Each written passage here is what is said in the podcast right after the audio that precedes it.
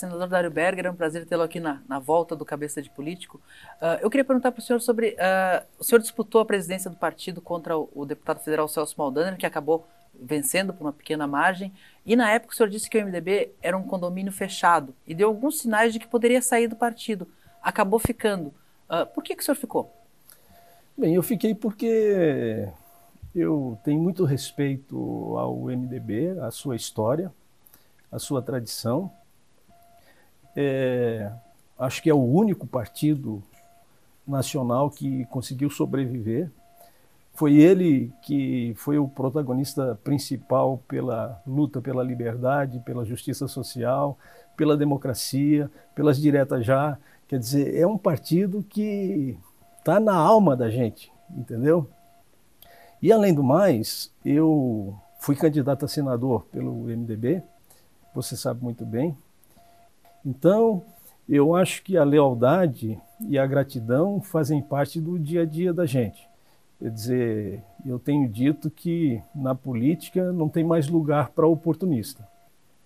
E disse e digo de novo que a gratidão é, talvez seja é, a mãe de todas as virtudes de um ser humano. E eu sou muito grato ao MDB que... e por isso quero ficar no MDB. O senhor acha que será aceito no condomínio? Olha, eu, eu, eu acho que é difícil responder essa pergunta.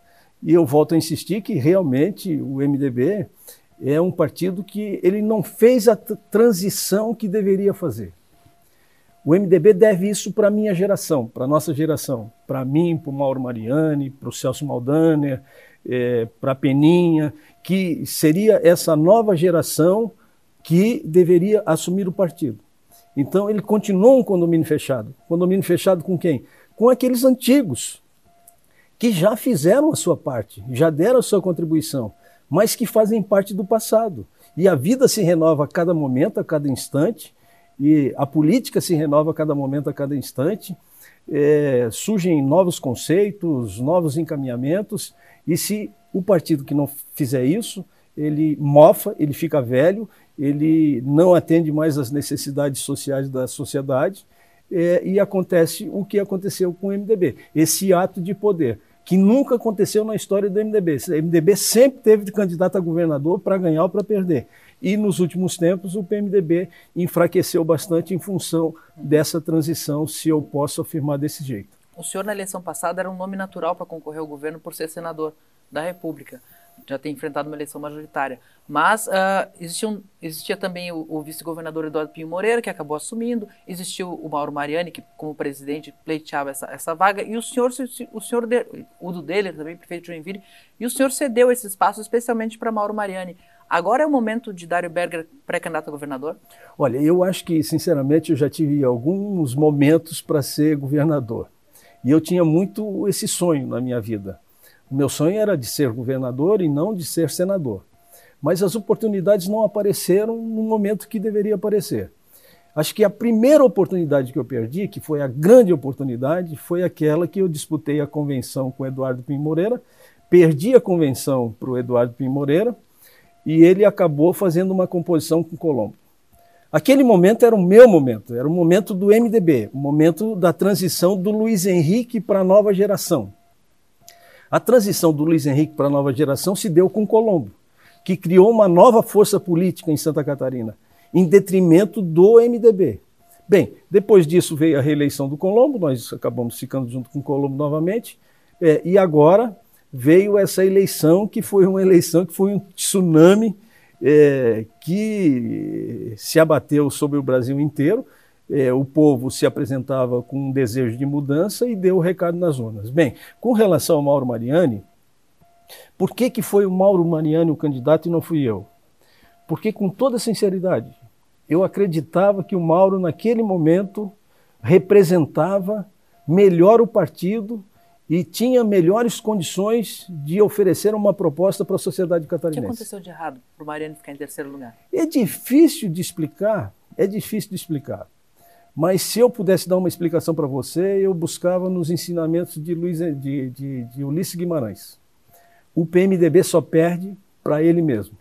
PMDB com Mauro Mariani perdeu para ele mesmo, porque é, não houve uma sintonia fina entre as grandes lideranças e o candidato, é, e que proporcionou, infelizmente, a derrota dele, é, evidentemente sem desconsiderar esse desejo de mudança que se estabeleceu no Brasil e em Santa Catarina. Que resultou num candidato, num governador eleito praticamente desconhecido, até mesmo pode-se dizer desconhecido. Carlos Moisés havia, não tinha experiência política, não havia disputado eleições. Um, um governador, podemos dizer assim, sorteado por causa da vinculação da votação dele quando o presidente Bolsonaro. Como é que o senhor avalia esse, esse primeiro ano, primeiro início, início do segundo ano de governo Moisés?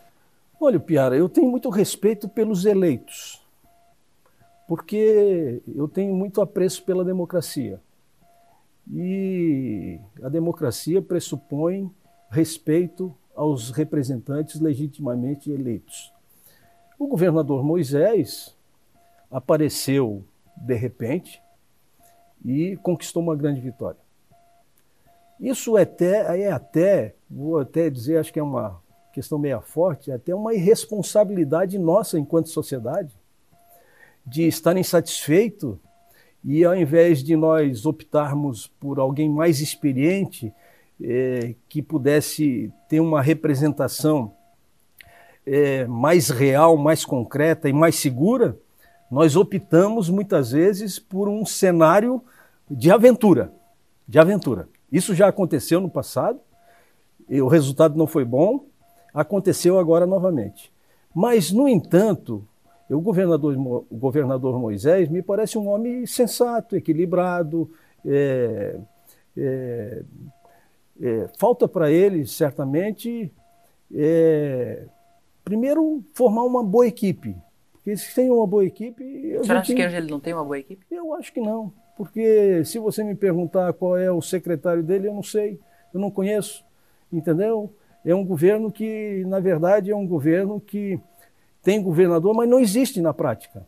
É um governo que eh, precisa mostrar sua cara, precisa ir para frente, precisa ser o protagonista principal, precisa ser o indutor, o promotor das políticas públicas e sociais para que a sociedade possa perceber que existe governo. O, o, o, MDB hoje na Assembleia Legislativa, com seus deputados, é considerado base de governo, frequenta as reuniões palaciais e esteve perto de indicar o líder do governo. O senhor acha que o MDB da Assembleia faz certo em apoiar o governo de Moisés tão ostensivamente? Olha, eu pessoalmente, particularmente, é, acho que o PMDB poderia apoiar o governador Moisés. É, não efetivamente pelo governador Moisés, mas por Santa Catarina. Quer dizer, acho que nós poderíamos dar uma contribuição. Se existisse compreensão é, e também disposição do governador de Santa Catarina de abrir um espaço ao MDB, para que o MDB pudesse agregar valor e ajudar a governar, implantar as obras, os serviços, os projetos que são necessários para Santa Catarina, eu estaria de acordo em dialogar a respeito desse assunto. Porque o que está em jogo agora são mais três anos de governo do governador Moisés. Se nós não ajudarmos, ele vai ter dificuldade para governar. E a dificuldade dele vai refletir diretamente no bem-estar da sociedade catarinense, o que é muito ruim. Então, o político, o cidadão de bem, tem que estar sempre disposto a ajudar, a melhorar as coisas e melhorar a vida das pessoas. O senhor foi prefeito de Florianópolis duas vezes, é uma grande liderança da cidade, obviamente participa do processo eleitoral como um cabo eleitoral importante aqui. O prefeito de Loureiro, eleito pelo MDB, deixou o MDB, está no DEM hoje. Como é que fica o MDB nessa situação? Vai ter candidato? Vai apoiar alguém? Apoia Jean? Bem, essa é uma pergunta tão boa que você faz que eu tenho dificuldade até para responder. Mas, é, na verdade, existe um, uma indignação e uma revolta muito grande por parte da direção, da executiva e do diretório do MDB, porque pela saída do Jean do partido. Na verdade, esse pessoal todo que eu referi aí, que eu me referi aí, deu a alma pela eleição do Jean. Se dedicaram muito é, foi um, um, esforço extraordinário, que o Jean acabou virando prefeito de Florianópolis. É, a partir daí o Jean saiu do partido. Saiu do partido e nos deixou acéfalo. Nós estamos com dificuldade. O PMDB eh, tende a ter muita dificuldade de formar uma chapa de, vereador, de vereadores, inclusive. É, e isso causa muita revolta e muita indignação. Portanto, é um cenário difícil, particularmente para mim. Você sabe muito bem que eu e o Jean, nós estamos juntos desde o primeiro momento que eu pisei aqui em Florianópolis. É, e agora nós estarmos separados, mas é, a política tem dessas coisas. Vamos levar mais para frente um pouquinho para ver como o, vai ficar. O MDB, sob a presidência municipal do, do vereador Rafael Dausch, conversa com várias frentes. E uma dessas frentes é o PP, do seu adversário histórico, Espiridião Amin, hoje colega de Senado, fala com o João Amin, que é deputado estadual. É possível hoje em dia o MDB e o PP estarem juntos numa chapa em Florianópolis? Eu acho que é possível. É... A gente nunca é, aliás, Deus não fecha uma porta sem deixar uma janela aberta, você está me entendendo?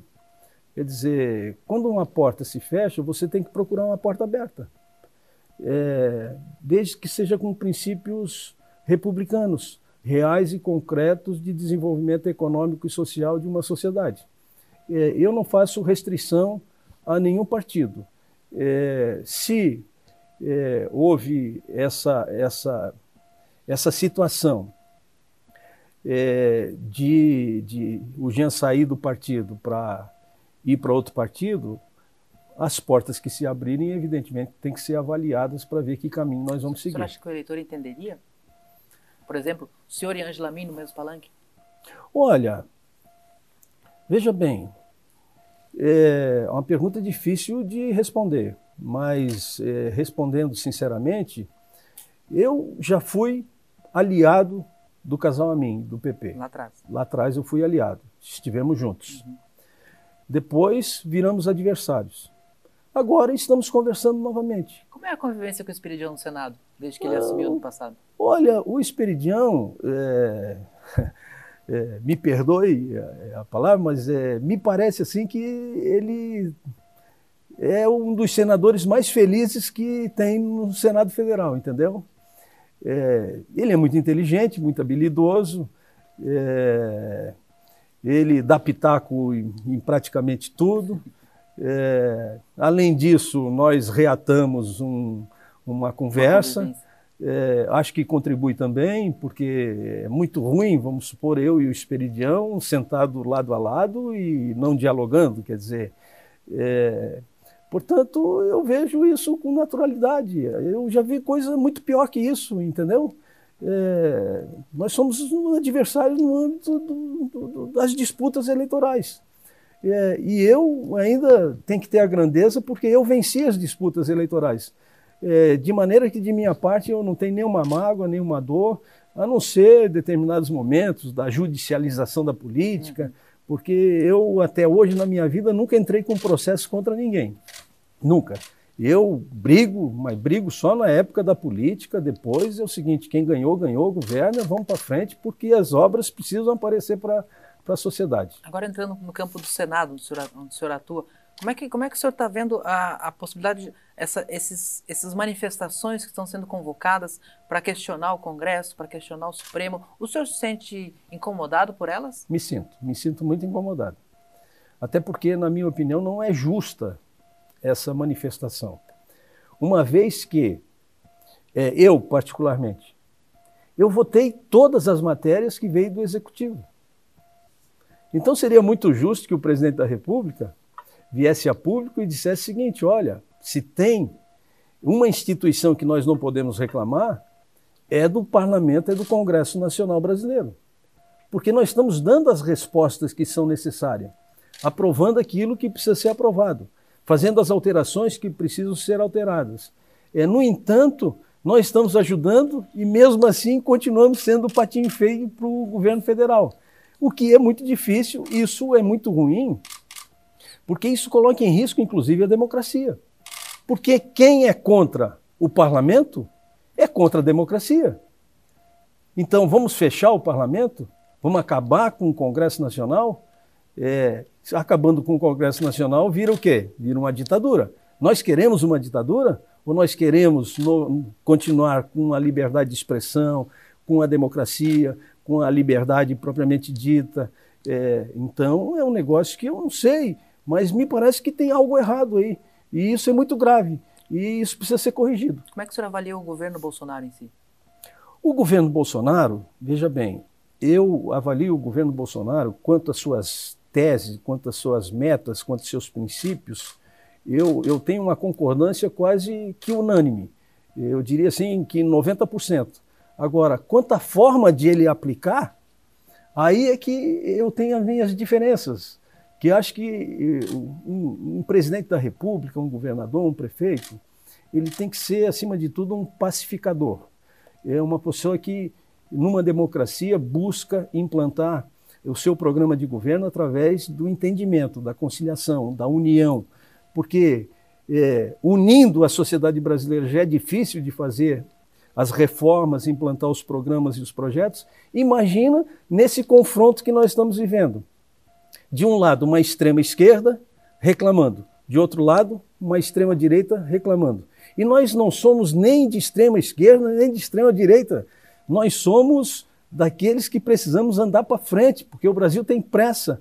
É, existe aí 13, 12, 13 milhões de desempregados ainda, existe milhões de subempregados, existe um déficit fiscal que precisa ser resolvido, existe insegurança jurídica, existem reformas que precisam ser feitas, quer dizer, e nós não vamos conseguir fazer a reforma, reformar o que precisa ser reformado, se não tiver esse entendimento e essa conciliação. O senhor acredita que desses partidos, como o MDB, como os partidos mais de centro, como o DEM, Uh, vai vir uma, uma, uma, liderança política, uma expressão política para disputar o poder em 2022 contra o, o presidente Bolsonaro e a candidatura mais à esquerda?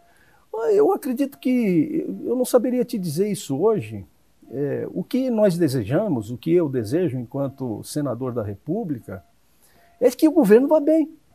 O governo vai bem. Porque se o governo vai bem, o Brasil vai bem. Você está entendendo? É, é nesse sentido que eu quero discutir as políticas públicas nesse momento, porque nós temos três anos pela frente, é muito tempo. O sistema é presidencialista, não tem como substituir o presidente da República se não der certo. Que é uma coisa que também precisa ser repensado no Brasil. É, mas esse é um negócio que deixa para lá para depois a gente senhor, conversar. O senhor virou parlamentarista no Congresso? Não, eu sempre fui parlamentarista. Inclusive eu fiz inúmeros, não sei se inúmeros, mas pelo menos uns dois, três discursos é, em função principalmente da problemática que aconteceu com o impeachment da Dilma, né? É, e que, via de regra, impeachment não é novidade na política brasileira.